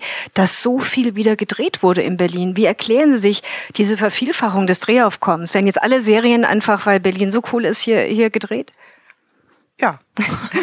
also ähm, die kurze Antwort ist ja, die längere Antwort ist, ähm, dass es zum einen, ich weiß nicht genau, ob die Frage auch auf die auf die ähm, darauf zielte, dass sehr kurz sozusagen fast noch während der Pandemie wieder mit den Dreharbeiten begonnen worden ist. Also das fand ich schon erstaunlich. Ich war bei Sets letzten Sommer 2020, und dachte, ja. genau. Und ähm, eigentlich ging es so im August ungefähr waren wir wieder alle voll im Geschäft. Man muss sagen, die die Filmbranche ist natürlich auch eine extrem innovativ anpassungsfähige Branche. Also sehr schnell wurden Hygienekonzepte entwickelt, als sich andere Leute noch gar nicht mehr vor die Tür getraut haben. Ähm, und damit wurde es ermöglicht, dass weitergedreht werden konnte. Das hat natürlich nicht immer geklappt. Ich glaube, der, der, also die, der, der Dreiteiler, der Palast im ZDF, ich glaube, die haben über ein Jahr lang gedreht, weil immer wieder unterbrochen werden musste. Aber wirklich auch große Verneigung vor alle denen, mhm. dass sie es weitergemacht haben. Also man kann sich vorstellen, dass das für alle Beteiligten auch eine große Herausforderung, Durchhaltevermögen, Regie und so weiter war. Ähm, tatsächlich ähm, ich habe mal geguckt, das Medienboard gibt es ja jetzt seit fast 20 Jahren und ähm, Seither hat die Entwicklung einen wirklich rasanten Verlauf genommen, vielleicht nochmal besonders heftig so in den letzten fünf, sechs Jahren. Das hat natürlich damit zu tun, dass große Filme nach Studio Babelsberg gekommen sind, fünf, sechs Jahre, stimmt gar nicht, zehn Jahre, große Filme nach Studio Babelsberg gekommen sind und ähm, die Regisseurinnen, meistens ja Regisseure, aber auch wie Tarantino zum Beispiel, sehr glücklich gegangen und zum Teil ja auch wiedergekommen sind, weil ähm, es hier Leist also Handwerker gibt, Techniker gibt und natürlich auch immer mehr Filmschaffende und Schauspieler, also Team hinter der Kamera, die ähm, solche großen Produktionen stemmen können. Es ist nämlich ein großer Unterschied, ob man als Team einen Abschlussfilm macht. Das hat auch seine Herausforderung, weil man da wahrscheinlich immer nur billige Brötchen essen muss die meiste Zeit ähm, und sich selbst ausbeutet. Aber das ist ja bei vielen Berufsanfängen so. Ähm, und bei den großen Filmen kommt es eben auf Technik an, auf Teamführung. Das sind riesige Teams, da sind äh, über 100 Leute äh, am Start, auch bei den großen Serien. Und dann kann man sich ja vorstellen, ein Film dauert, die dauern die Dreharbeiten etwa ein Monat plus minus. Bei einer Serie dauern die Dreharbeiten mindestens dreimal so viel. Das heißt, die Leute sind über einen dreifach längeren Zeitraum stehen die nicht zur Verfügung. So viel zum Thema nochmal Fachkräftemangel. Durch das Aufkommen von Serien, wir haben gerade hier ja auch ein paar Ausschnitte gesehen, wie zum Beispiel The Queen's Gambit, äh, der ja, wie alle wissen, praktisch komplett in Berlin entstanden ist, Berlin und Brandenburg, ähm, was da an Team sozusagen gebunden war für die Zeit. Und die kommen alle gerne wieder, weil wir tatsächlich ähm, schon eine große Willkommenskultur in dem Bereich haben. Ähm, und weil es kaum Orte gibt, die auch ähm, von ihrer Geschichte her so gut einzugliedern sind. Also wir sind jetzt irgendwo zwischen historisch, Gegenwart und ähm, man weiß nicht, manchmal ist es Science Fiction, manchmal ist es Dystopie. Das, ähm, und irgendwie scheint es nirgendwie so gut zu passen wie in Berlin. Resultiert daraus auch dieser, ich nenne es jetzt mal Kanincheneffekt, also dass jeder Euro, den man in die Filmförderung steckt, sich vervier- und verfünffacht, also weil die Leute es einfach ausgeben hier in der Region? Genau. Ähm, Kanincheneffekt ist gut. Kann die noch nicht. Auch. ähm, genau, das, äh, das geht nicht ins Rabbit Hole, sondern ähm, das, äh, ja, das hat natürlich hat es damit zu tun, dass, ähm, dass die, die Förderung ist ein wichtiger Bestandteil, wenn es darum geht, ähm, Produktion hier anzusiedeln. Ähm, und ist es nicht der einzige, aber ein wichtiger Aspekt dabei. Und ähm, manchmal braucht man das auch, wir alle kennen Willkommensgeld noch aus einem anderen Zusammenhang, aber auch bei Filmproduktionen gibt es das Willkommensgeld, das man ähm, einer Produktion, einer Serie oder eines Filmes zu verstehen gibt, wir möchten total gerne, dass ihr hier dreht. Und das ist manchmal gar nicht viel Geld. Manchmal ist es viel, manchmal ist gar nicht so viel, ähm, um die Produktion hierher zu holen. Und Sie haben ja gesehen, also Liam Neeson kriegt das Geld natürlich nicht in die Hand gedrückt, aber die können sich überlegen, wo sie drehen. Und wenn die Bedingungen stimmen und es hier nicht teurer ist als woanders, dann fällt die Entscheidung sehr oft für Berlin. Wenn es anders ist, man muss ja auch mal dann wird es auch oft Budapest oder Prag, weil die sozusagen staatlicherseits nicht Städte, also nicht das, was wir noch oder sie beeinflussen können, aber die haben ein anderes staatliches Fördersystem, was für diese Produktion zum Großteil günstiger ist, weil der Rabatt für Dreharbeiten dort höher ist als bei uns. Und ich glaube, das ist ein Thema, ähm, da setzen sich ja auch die Produzentinnen in Deutschland sehr dafür ein, dass die Kappungsgrenze beim DFFF und beim German Motion Picture Fonds erhöht wird. Und ähm, nach alledem, was wir jetzt gesagt haben, ist es ja logisch, dass besonders Berlin und Brandenburg davon profitieren würden. Ähm, das heißt, dass das also auch in unserem Interesse besonders ist, neben der regionalen Filmförderung, die ein ganz wichtiger Faktor ist, aber in Kombination auch mit der äh, bundesweiten Förderung, da das Beste anbieten zu können. Und da werden wieder Bilder produziert, die in die ganze Welt gehen. Das ICC war, glaube ich, in Captain Future, das Kirchensballhaus in Inglourious Bastards, mhm. also das ist ein Pariser Club. Ähm, die, diese Messedamm-Unterführung bei uns um die Ecke vom RBB, wo ich arbeite, die taucht auch in unglaublich vielen Kinofilmen auf. Ich fand wahnsinnig schön, Ich bin dein Mensch. Das ist ja nochmal ganz neue Berlin Bilder entdeckt hat mit der James Simon Galerie, mit dem Pergamon Museum und auch ihr rotes Rathaus ist im Babylon Berlin die Rote Burg, also die Rote Polizeiburg. Sind da manchmal Touristen und gucken irgendwie sich den Schauplatz an von Babylon Berlin? Haben Sie das schon gesehen? Also wir haben jeden Tag viele Touristen. Ich möchte auch, dass das Haus wieder ein offenes Haus ist. Während Corona konnten wir das ja nicht so machen, aber wir haben jetzt wieder der Besucherdienst hat gut zu tun und äh, im Jahr sind das ja in normalen Zeiten mindestens 80.000 Besucherinnen und Besucher und ich denke, also so wie ich das erlebe, sowas wie zum Beispiel Beispiel, wenn der DFB-Pokal dann auch ausgestellt ist oder jetzt äh, zum Hoffest natürlich. Und wir haben jeden Tag eigentlich Menschen, die ins Haus kommen, sich das ansehen, ob sie das nun tun, weil sie einen Film gesehen haben oder weil sie grundsätzlich interessiert sind. Aber wir wollen gern, dass dieses Haus wirklich das Haus der Berlinerinnen und Berliner ist, dass sie kommen können, dass sie sich das anschauen können. Und ähm, ich bin mir sicher, da sind auch einige dabei, die ähm, aus dem Film schauen, wo, wo war es denn und wie war es denn. Und das Interesse ist ungebrochen, das freut uns auch sehr. Ich kann auch gar nicht mehr über den Alexanderplatz gehen, ohne an Babylon Berlin zu denken und vor allem, wie die das geschafft haben, am Computer wirklich diese ganzen modernen Gebäude da rauszu, rauszuklippen irgendwie und das in die 20er Jahre zu, zu versetzen. Äh, jetzt haben wir gerade die Sommerberlinale. Gestern war der letzte Tag, auch Medienboard ge, ge, äh, gefördert. Gestern, glaube ich, meine Stunden mit Leo, dieser wahnsinnig schöne Film mit mhm. Emma Thompson, der im Freiluftkino Hasenheide lief. Äh, die Berlinale, letztes Jahr haben wir es ja alle erlebt, ist im Sommer großartig. Waren Sie bei einem der Abende dabei jetzt bei der Sommerberlinale? Ich habe gehört, dass es losging. Ich fand's toll, aber ich konnte nicht. Ich habe ich hab so viele andere Sachen gehabt, aber das muss Frau Nius berichten, ähm, wie es gewesen ist. Auf jeden Fall finden wir das natürlich sehr, sehr gut, dass es stattfindet. Und ich finde das super, dass die Marke sich verstetigt. Ähm, und ähm, also es ist eigentlich schade, dass man die Berlinale immer nur bei schlechtem Wetter im Februar hat und ähm, auch nicht alle Filme immer nur erheiternd sind und das gibt dann häufig so ein bisschen trüberes Bild. Deshalb denken die meisten, kann sei lustiger, nur weil das Wetter da besser ist.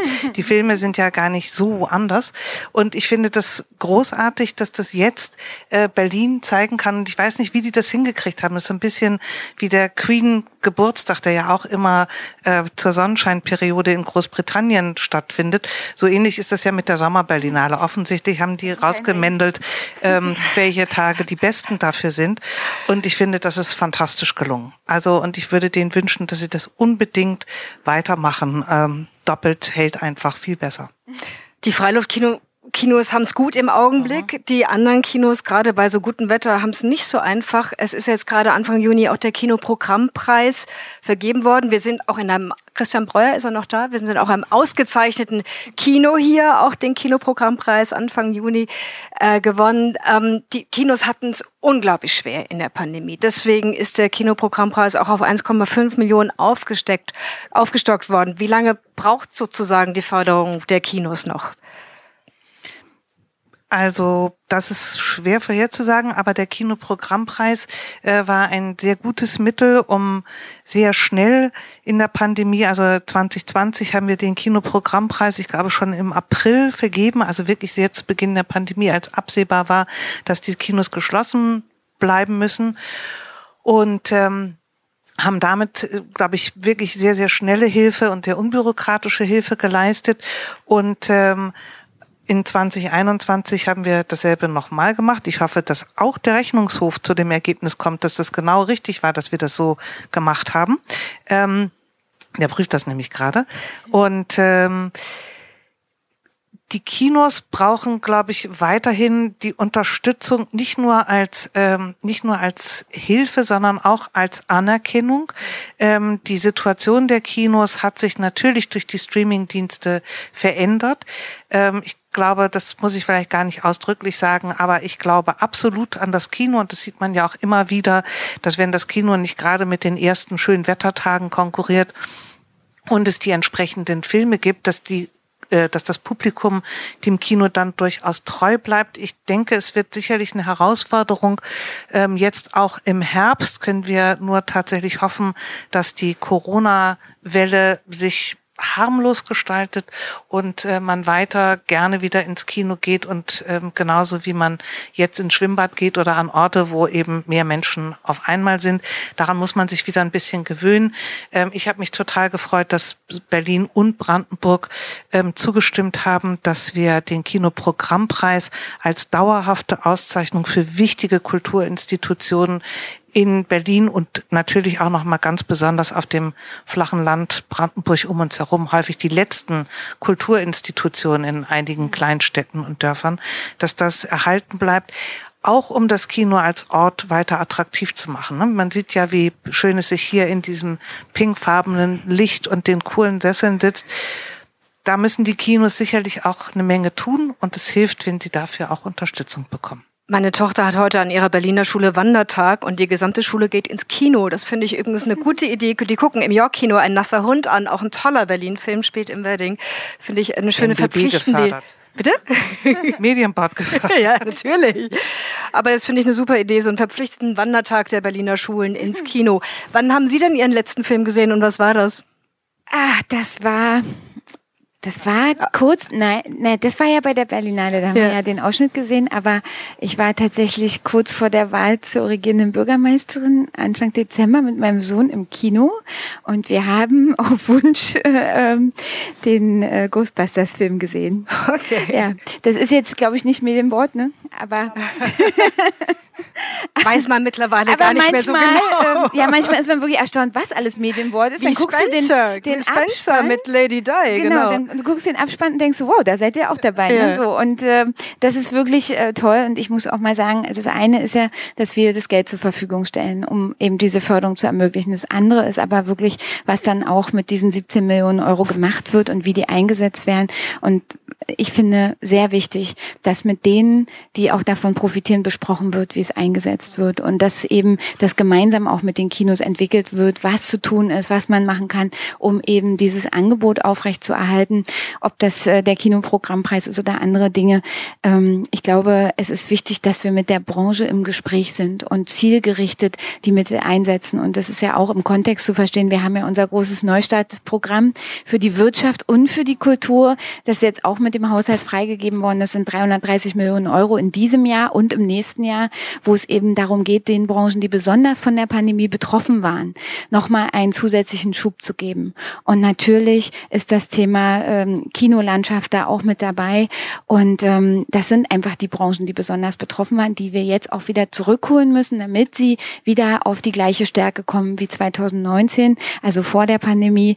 Und wir haben da alle Chancen, denn die Stadt ist wieder voll. Wir haben wieder Touristen, wir haben Menschen, die zu Besuch kommen. Und es geht einfach darum, dass wir sie auch äh, zum Film und äh, zu all den Standorten bringen, an denen eben die Berliner Film- und Kreativkunst gezeigt wird. Und wenn man sich die Filme anschaut, die ja jetzt die 18 Lolas abgeräumt haben, lieber Thomas, Große Freiheit, Rabia Kurnas, das sind ja alle wirklich hochpolitische, gesellschaftspolitisch wichtige Filme. Das ist ja nicht ähm, sozusagen Ghostbusters, sondern das sind wirklich Filme, die was, was zu erzählen haben und trotzdem ein großes Publikum erreichen auch.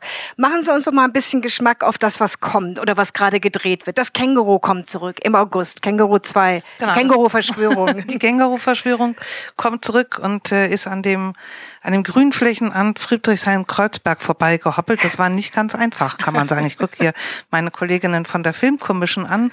Ich glaube, ohne eure Hilfe wäre das Känguru dann nicht vorbeigehoppelt. Ähm, dann kommt der äh, Goldene Palmgewinner aus Cannes, äh, Triangle of Sadness, auch Medienbord gefördert. Ähm, und dann kommt natürlich jetzt ähm, Elias Mbarek ins Kino. Dienstag mit, war Premiere im Zoopalast. Genau, mit Liebesdings. Ähm, dann kommt ein etwas kleinerer Film, der nächste Woche Premiere hat. Ähm, nicht ganz koscher, nicht ganz, wie heißt der noch? Äh, hilft mir mal kurz. Nein, also egal. Ähm, das hieß früher am, das Restaurant am Rande des Universums. Das kann ich mir besser merken als ähm, alles koscher. Ich glaube, so heißt er. Ähm, und der ist gerade auf dem äh, auf dem Filmfest in München gelaufen.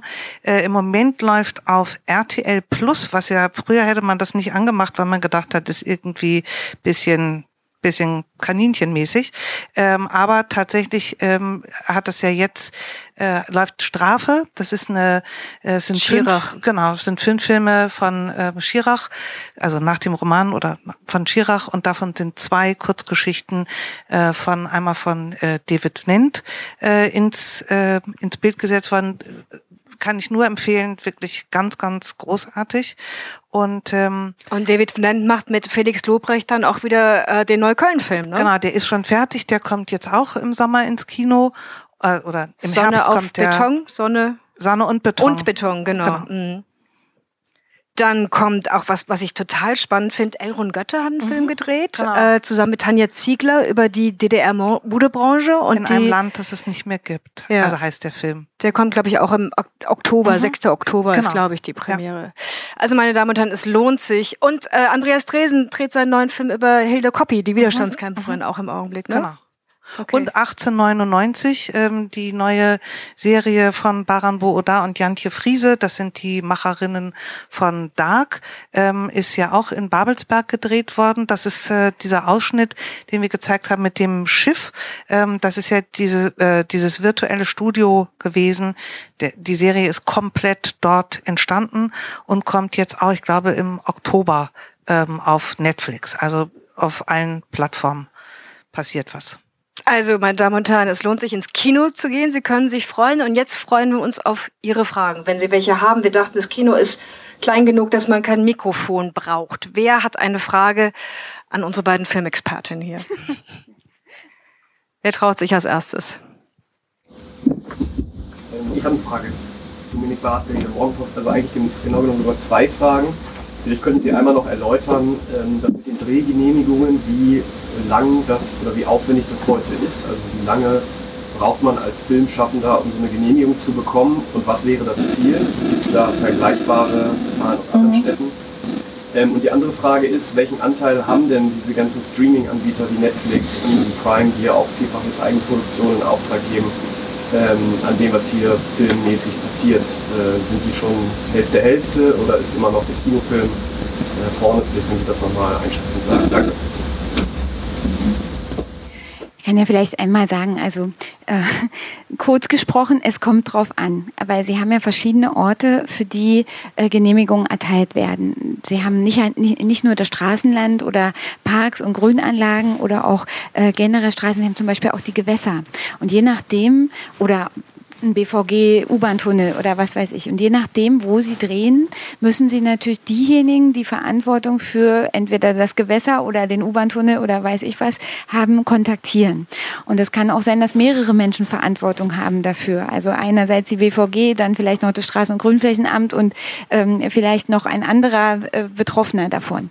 Und diese Vielzahl von Menschen, die kontaktiert werden müssen, macht es eigentlich äh, so lang. Ja, also man kann jetzt nicht sagen, ja, weil äh, an einem Ort es hakt, dauert es lange, sondern es geht darum, wie man, äh, ähm, sag ich mal, die verschiedenen Ansprechpartner, die jemand braucht, wenn er an einem äh, bestimmten Ort drehen will, zusammenbündelt und diese Serviceleistung, Drehgenehmigung zu erteilen, eben nicht ähm, jemand anderem überträgt, der den Film machen will, sondern äh, dass quasi derjenige, der den Film machen will, einen Ansprechpartner hat und die dafür nötigen Sachen von der zentralen Servicestelle auch geklärt werden und dann zum Beispiel Kontakt aufgenommen wird mit den verschiedenen Akteuren.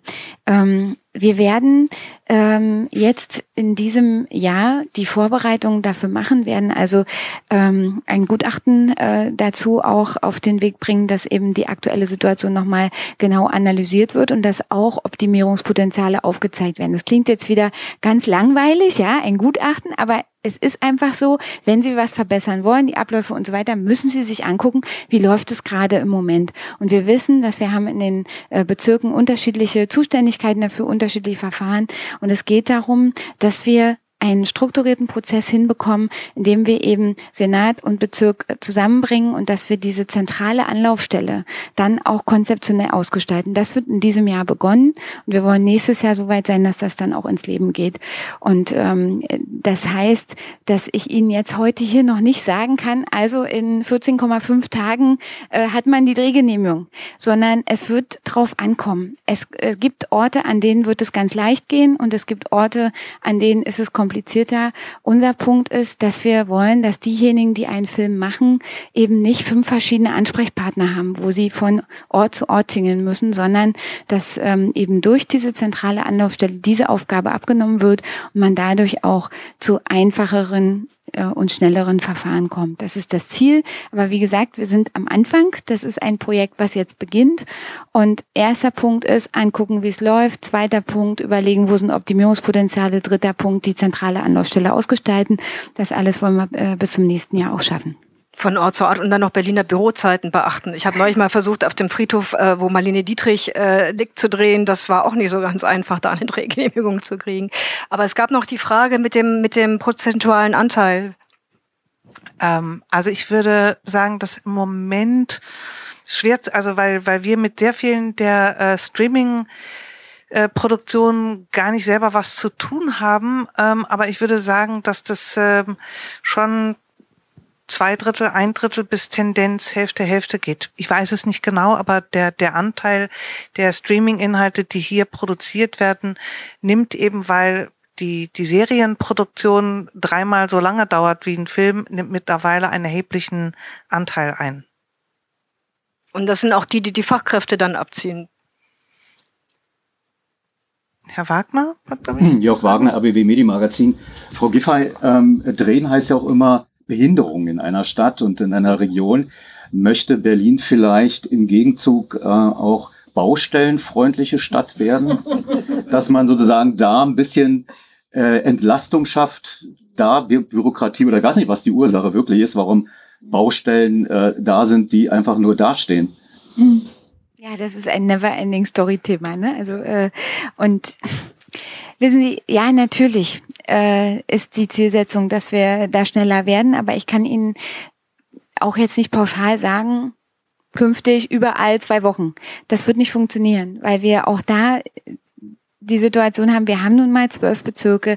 Es sind unterschiedliche Akteure an so einer Baustelle dran, je nachdem, was sie machen wollen. Und natürlich muss das Ziel sein, dass wir schneller bei diesen Dingen werden. Das bezieht sich ja auf alle Bereiche, auf den Wohnungsbau, auf die Frage, wie können wir Hürden beseitigen und äh, wie können wir überhaupt mal dazu kommen, dass Baustellen eingerichtet werden. Ja, also wenn man da schon ist, dass eine Baustelle eingerichtet wird, ist man ja schon ziemlich gut. Ähm, aber auch da äh, geht es natürlich darum, was Sie meinen, ist ja, da ist was eingerichtet und dann passiert wochenlang nichts. Ne? Das ist ja eigentlich der Punkt, der die Leute auch aufregt, wo sie es dann nicht verstehen können, warum das so ist. Und ähm, es gibt immer irgendeine Erklärung dafür, aber es ist trotzdem unbefriedigend. Und ähm, ich denke, wir haben ja mit den Bezirken zusammen, auch weil das ist ja vielfach Bezirksaufgabe, die Straßen- und Grünflächenämter, die Genehmigungsverfahren und wasserbehördliche Gutachten und so weiter. Genau. Und da geht's ja da, wir haben ja, wissen Sie, wir haben ja mit den, erstmal haben wir die Bezirke wirklich jetzt im Haushalt deutlich mehr ausgestattet. Ja, das geht ja auch immer um eine Personalfrage. Die werden zusätzliche Mittel bekommen, um die Straßen- und Grünflächenämter auszubauen, um die Bauämter auszubauen, um die Bürgerämter auszubauen, personell. Das ist ein Punkt. Dann haben wir mit den Bezirken eine Kooperationsvereinbarung, äh, eine politische Vereinbarung zur Beschleunigung, Verbesserung der Zusammenarbeit auch geschlossen. Das war ein Teil des 100-Tage-Programms des Senats. Haben wir auch gemacht. Und da sind mehrere Einzelvorhaben drin, bei denen es um Verbesserungen geht. Natürlich ist da Bau- und ähm, Planungsbeschleunigung auch ein Punkt. Und dann wird immer gerne gesagt von den Bezirken, ja, aber wir haben ja nicht die Leute.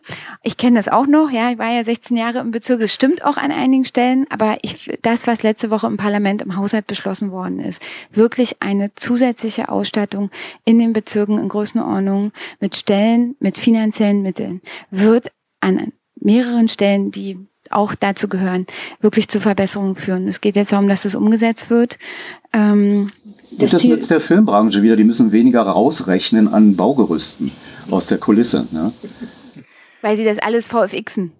Nee, ich sage, da müssen die weniger VFXen. Die müssen weniger Baustellen rausrechnen, genau. Ach so, verstehen, das? genau. Ja. Ah, okay, okay. Sie meinen, wenn, wenn quasi die Baustelle, die gehört da nicht in den Film, muss dann später entfernt werden, ja. Mhm. Ja, beim ja. Babylon Berlin haben sie alles mit Bauplanen abgedeckt und haben da die 20er Jahre dann reinkopiert. Insofern, ja, genau, genau, genau. Gibt es denn noch eine Frage zur Filmstadt Berlin und nicht nur zu Baustellen? Wir arbeiten. Berlin. Keine Übrigens, Frage mehr? Mir ist noch eine Sache ja. eingefallen. Ich war das letzte Mal im Kino jetzt am Wochenende gerade. Da war nämlich, ich konnte den dann nicht, nicht gucken, aber ich habe die Leute dazu gehalten auf Marina Ergaubatsch, die den Film Klondike gemacht hat. Und das ist ja der BZ Kulturpreis gewesen, ja. da war die Auszeichnung. Und es geht eben um die Ukraine, um den Krieg dort und um die Folgen und auch darum, dass dieser Krieg schon viel, viel früher angefangen hat. Das, solche Sachen finde ich eben auch wichtig, dass durch öffentliche Aufmerksamkeit, der Film hat ja noch äh, keine ähm, Vorführstätte, ne? Und ist ja dann, es ist glaube ich auch wichtig, dass man, dass wir darüber nachdenken, wie können wir besonderen Filmen die Möglichkeit geben, auch einen Auftrittsort zu bekommen, ja. Und wenn es auch so eine Preisverleihung ist oder wenn es andere ähm, äh, Orte sind, an denen eben ermöglicht wird, durch Förderung auch, dass Filme, die sonst nicht gesehen würden, wenn sie nicht bei der Berlinale wären oder sonst wie, ähm, eine Möglichkeit bekommen, gezeigt zu werden. Ich glaube, das ist auch eine wichtige Aufgabe für die Zukunft, für das fürs Medienboard. Ich glaube, von News da sind wir uns auch einig. Ne? Aber das ist ja das Tolle an Berlin. Ich meine, es gibt ja. mehr als 100 Kinos in dieser Stadt. Mhm. Man kann zu jeder Uhrzeit sich genau. jeden Film anschauen, den man anschauen möchte. Und die haben bisher alle die Pandemie überlebt auch. Ja, das haben Sie in der Tat. Ich würde gerne noch was zu dem Thema Ukraine sagen. Ähm, wir als Medienboard haben äh, zusammen mit dem NIPCO-Programm in Berlin ähm, sozusagen Aufenthaltsstipendien in Berlin für ukrainische äh, Filmemacher, meistens Rinnen, weil die Männer ja, wie alle wissen, nicht rauskommen dürfen, ähm, jetzt finanziert und ähm, es werden, denke ich mal, jetzt bis zum Sommer mindestens, also zusammen mit dem BKM, das eine Programm ist zusammen mit dem BKM, das andere Programm haben wir im Rahmen unseres Artist in Residence Programm, was wir schon immer für internationale Filmemacherinnen mit Partnern äh, offen haben. Da haben wir sozusagen nochmal für drei Filmemacherinnen einmal aus der Ukraine und dann natürlich ähm, sozusagen anti ähm, Anti-Putin und äh, Anti-Belarus-Filmemacher aus den Regionen, die auch da weg müssen ähm, und fliehen müssen, denen wollen wir zumindest die Möglichkeit geben, hier zu verschnaufen und ein bisschen zur Ruhe zu kommen. Also ähm, das machen wir zusammen mit dem NIPCO-Programm in Berlin, die ja schon lange ähm, Arbeitsstipendien hier vergeben. Vielen Dank. Ah, es gibt noch eine Frage von Frau Gust. Ja, äh, können Sie vielleicht noch sagen, was wäre denn jetzt der nächste große Dreh, vielleicht auch mit einem internationalen Star hier in Berlin? Was steht an? Irgendeine Kleinigkeit, die Sie schon verraten können? Ähm, ich glaube, Billy Bob Thornton kommt in die Stadt. Ähm, und dann gibt es äh, also für das Projekt mit dem Titel Roleplay. Ähm, und äh, dann gibt es die Planung für die Tribute von Panem das haben Sie möglicherweise aber auch schon äh, gehört. Und ähm, über den Cast von Artificial Eye dürfen wir, äh, für, für äh, Electric Eye dürfen wir im Moment noch nichts sagen. Aber da ist jemand Spannendes dabei. ja auch, die Stadt Frau Giffey, werden Sie da dabei sein? Wird es eine große Premiere geben am 19. Juli? Also, ja, warum nicht? Wenn man mich einlädt. Wenn er sein Rosé mitbringt. Ich glaub, der, der Rosé ist, den darf man nicht mehr trinken, weil der gehört ja jetzt zur Hälfte einem Russen. Oh je, okay, dann kein, kein Miraval mehr. ihres, Okay. Genau. Also okay, nicht. dann war es das mit Miraval. Dann kein Brad Pitt Rosé mehr. Erstmal Minuti trinken. Ja, also am 19. Juli haben wir Senatssitzung, aber danach abends. Genau. Vielen Dank. Wir freuen uns über Ihr Interesse an Berlin, der filmfreundlichen Stadt und äh, wünschen Ihnen noch einen wunderbaren Tag. Es gibt auch was zu essen draußen. Der Kinobesitzer ist auch da, Christian Preuel. Nochmal herzlichen Glückwunsch zum Kinoprogrammpreis des Jahres 2022. Wir freuen uns, wenn Sie noch kurz da bleiben. Frau Giffey muss leider weg zum nächsten Termin. Vielen Dank, dass Sie sich die Zeit genommen haben. Vielen Dank, Kirsten News. Und ich kann einfach nur sagen, gehen Sie ins Kino, vor allem im Sommer. Die Kino brauchen Sie es. Und äh, die Berliner Kinos sind einfach großartig. Vielen Dank und schönen Tag noch. Damit haben Sie das komplette Hörbild zum Medien- und Filmstandort Berlin-Brandenburg aus der Sicht der Berliner Regierung und des Medienboards Berlin-Brandenburg. Vielen Dank, dass Sie bis hierhin gefolgt sind. Empfehlen Sie uns gern weiter mit einem Link zu diesem Podcast, zum Beispiel zur ARD Audiothek mit der blaue Zeitmarkennavigation in der App. Die nächste Ausgabe erscheint wieder in der Nacht zum kommenden Montag. Bis dahin. Radio 1 Medienmagazin. Vergessen Sie nicht, Ihre Antennen zu erden.